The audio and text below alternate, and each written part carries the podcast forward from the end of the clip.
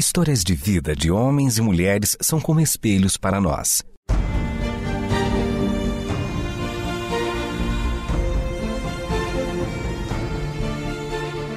Convidamos você para entrar nas páginas do livro que conta a história do Deus que entrou em nossas histórias. Ouça sobre pessoas que viveram os mesmos conflitos que você e eu enfrentamos e que em Deus encontraram sentido da vida. A partir de agora, você está diante do Espelho na Janela. A narrativa a seguir é baseada em personagens e histórias bíblicas, mas com complementos ficcionais.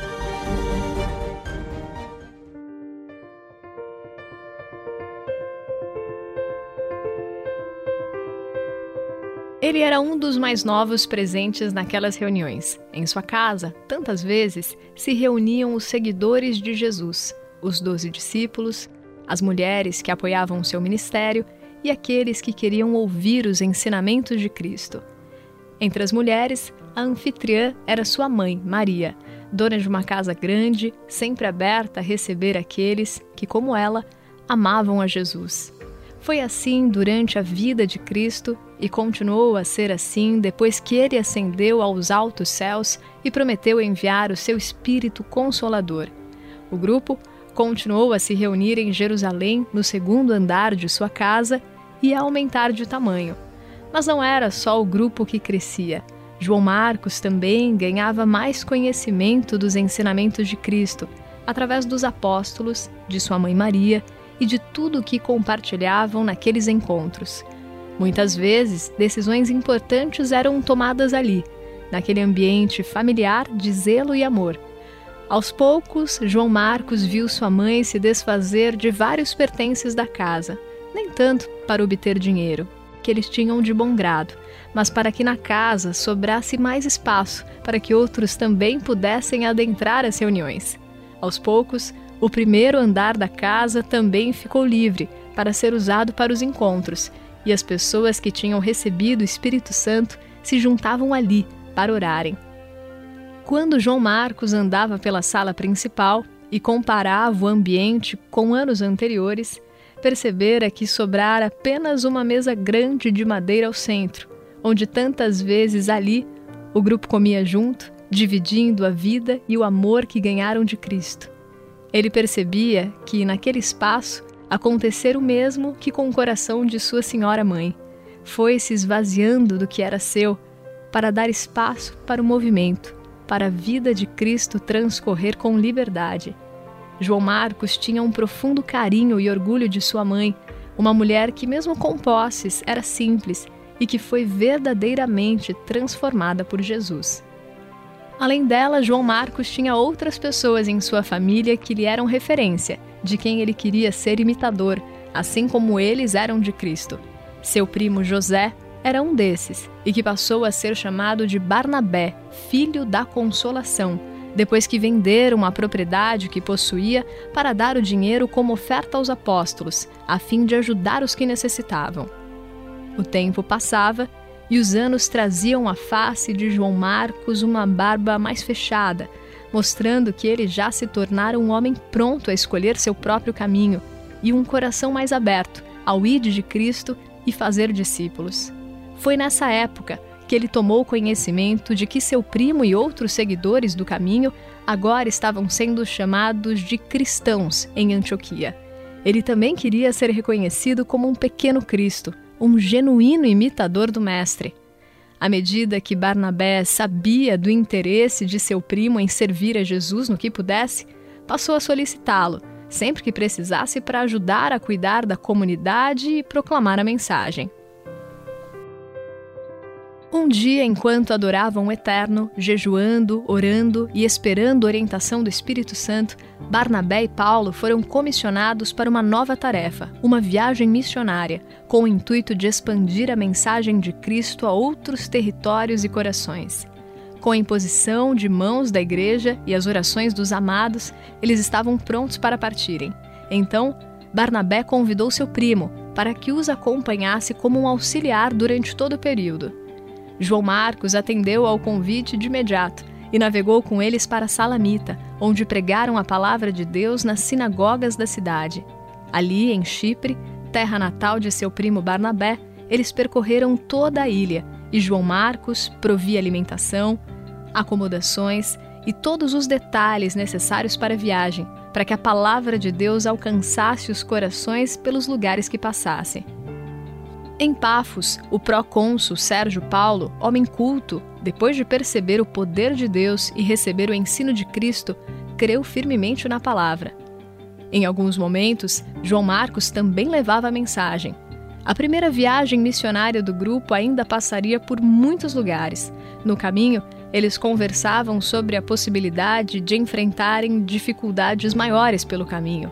Além daqueles que queriam perverter a mensagem, em algumas localidades poderiam haver salteadores ou ainda poderiam ser expulsos a pedradas em outras regiões. João Marcos pensava em tudo isso quando zarparam de Chipre, agora com destino a Panfilha. Quando alcançaram a região de Perge, Marcos começou a sentir um desespero no coração. O medo vinha aliado a perguntas que lhe roubavam a paz. E se ele fosse fraco demais para aguentar tudo aquilo? E se ele não conseguisse suportar as dificuldades até o fim? Seu primo Barnabé era um homem reconhecido por todos por seu caráter, seu coração pronto a servir, sua disposição e humildade, seu bom procedimento.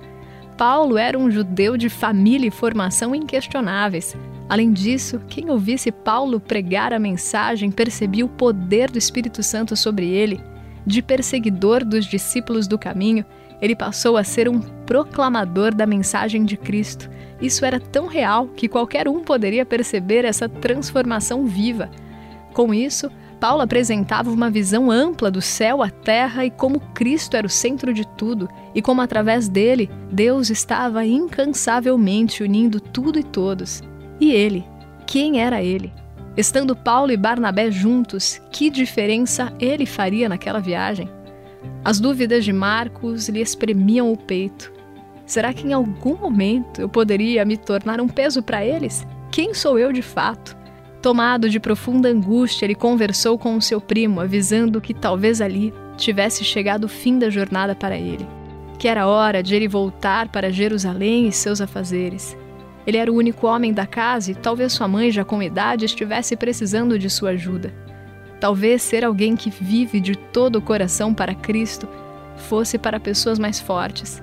Talvez aquele anseio e aquilo que ele sentiu arder no seu coração de viver integralmente para o eterno fosse um ímpeto do momento e ele não tivesse maturidade o bastante para chegar até o fim. Sem dar muitas explicações para Paulo e Barnabé, Marcos avisa que a viagem, para ele, acabara ali. Espelho na janela. Histórias de vida de homens e mulheres são como espelhos para nós.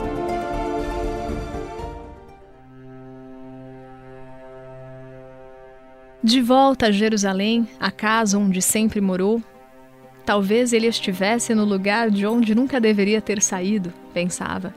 Envolto novamente em suas tarefas diárias, achar que ele poderia ser alguém que aponta para Cristo e vive de maneira tal que leve outros a quererem segui-lo fosse algo maior do que lhe cabia. Quem sabe uma ilusão que lhe deu tanto prazer sonhar e viver por alguns dias, falou a si mesmo. O tempo passava por aquela sala vazia de móveis. Tinha dias em que o sol tomava conta da sala toda iluminando até os cantos e revelando onde havia poeira. Em outros dias mais frios, ele sentia saudade de quando o lugar era tomado por um calor que lhes enchia a alma quando Pedro os visitava e falava de Cristo. Maria, sua mãe, não lhe fez perguntas desde que ele voltara da viagem com Paulo e Barnabé e nem lhe deu conselhos. Somente o abraçou por completo e continuava a fazer isso com ele todos os dias o envolvendo em compreensão a cada manhã. Mas percebendo a tristeza em que o seu filho estava, com seus cabelos brancos e um coração sábio, Maria apenas resgatou a memória do filho uma história. Com as mãos no ombro de Marcos, o acompanhando em direção à janela, ela começou a relembrar com ele o dia em que Pedro estava no lago de Genezaré, a lavar suas redes. Jesus entrou no barco e pediu para que Pedro se afastasse da margem e fosse com ele para águas profundas. Pedro respondeu que já tinha tentado pescar a noite inteira e que nem mesmo um peixe havia conseguido. Mas Jesus aconselhou que ele tentasse outra vez.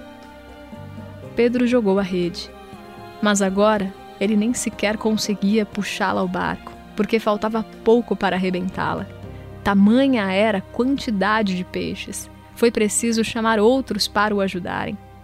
Quando Pedro presenciou aquilo, ele se ajoelhou diante de Jesus e disse: Senhor, afasta-se de mim. Sou um pecador e o Senhor é santo demais para mim. Deixe-me sozinho. Após relembrarem essa história juntos e chorarem, Maria se retirou lentamente da sala, deixando Marcos sozinho, com as duas mãos apoiadas no parapeito da janela de madeira e o coração caído, desmoronado, sentindo-se como Pedro, ajoelhado diante de Jesus. Agora, tudo estava claro para Marcos. Ele amava Jesus. Tudo o que ele mais queria na vida era viver para o seu mestre com todas as suas forças.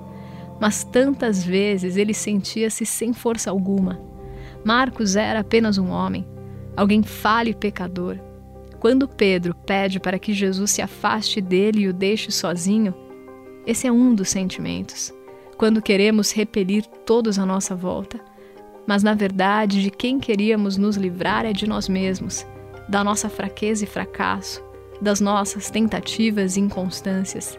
Mas, ao outro lado, aquele que sabe quem queremos ser e esse grita, pedindo o inverso, pedindo para que Jesus fique, o levante do chão, pois ele não passará de um homem caído se deixado por Jesus à margem.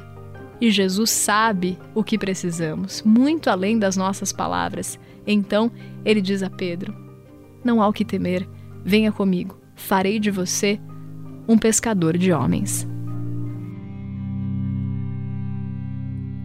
Enquanto tudo isso acontecia no coração de Marcos em Jerusalém, em Antioquia, Paulo e Barnabé ensinavam a palavra de Deus e se preparavam para a segunda viagem missionária. Barnabé sugeriu dar uma nova chance a João Marcos. Paulo não achou prudente levar alguém que tinha desistido na primeira viagem. Os ânimos se exaltaram e, por fim, decidiram ir para lugares diferentes. Paulo foi com Silas para Síria e Sicília, e Barnabé convidou Marcos para o acompanhar novamente para Chipre, a fim de visitar aquelas comunidades e fortalecer os cristãos por lá. Marcos foi na alegria e dependência do Eterno e no tempo em que ficou por lá, entregou seu coração plenamente ao trabalho, que logo a comunidade agradecia a Deus pela presença de Marcos entre eles. Tomando conhecimento de todo o procedimento de Marcos pelos locais por onde passava e a contribuição que ele dava para os demais irmãos, Paulo escreve aos Colossenses que recebam bem a Marcos como um de seus cooperadores. E a cada dia Marcos se tornava um cristão maduro pela ajuda e caminhada com Barnabé, e também através de seu primo, pôde criar uma afinidade maior com Pedro, e estes passaram a trabalhar juntos em Roma. Suas conversas com Pedro foram tão profundas e reveladoras que Marcos era tratado como um filho amado pelo apóstolo, que o orientava em todo o procedimento e ensino com amor e paciência ele fazia questão de transparecer como era possível que o amor de Cristo unisse as pessoas. E quando mandava carta para os que estavam em Ponto, Galácia, Capadócia, Bitínia e outras regiões, Pedro mandava abraços também da parte de Marcos. Meu filho, dizia. Depois que Marcos esteve com Pedro e com Paulo e foi um importante colaborador desses grandes apóstolos, até nos momentos mais difíceis, como na prisão de Paulo, em que quase todos o abandonaram, Marcos percebeu a necessidade e sentiu arder em seu coração o anseio de registrar tudo o que ele tinha ouvido deles e durante toda a sua vida sobre Jesus. Ele entendeu que registrar os relatos das ações de Jesus seria mostrar ao mundo que esse era de fato o Filho de Deus. Tendo em mente também os leitores não judeus, ele percebeu que seria bom também explicar alguns costumes judaicos, mas queria ser o mais objetivo possível para escrever tudo o que ouviu, sem perder acontecimentos, como as curas dos enfermos, a expulsão de demônios, a restauração da vida aos cegos e tudo que apontasse que o Messias esperado esteve na terra, morreu, ressuscitou e agora vivo está à direita do Pai e também vivo em nossos corações. Com o Espírito Santo lhe impulsionando nesse querer e ajudando Marcos a realizar essa tarefa, ele começou de forma sucinta, mas impactante, combinando referências de trechos de Êxodo, Malaquias e Isaías para comunicar que Jesus era o cumprimento da promessa de Deus. O escrito de Marcos serviria de base para a escrita posterior de Mateus e Lucas, e ele nem poderia imaginar o impacto que sua vida teria na vida de tantas outras pessoas. A segunda chance que Barnabé deu a Marcos e que Marcos aceitou dar a si mesmo seria sinal de esperança para nós, de que Jesus ainda convida, ainda aceita aqueles que, a despeito das paradas no meio da jornada, ainda querem seguir no único caminho que tem sabor eterno.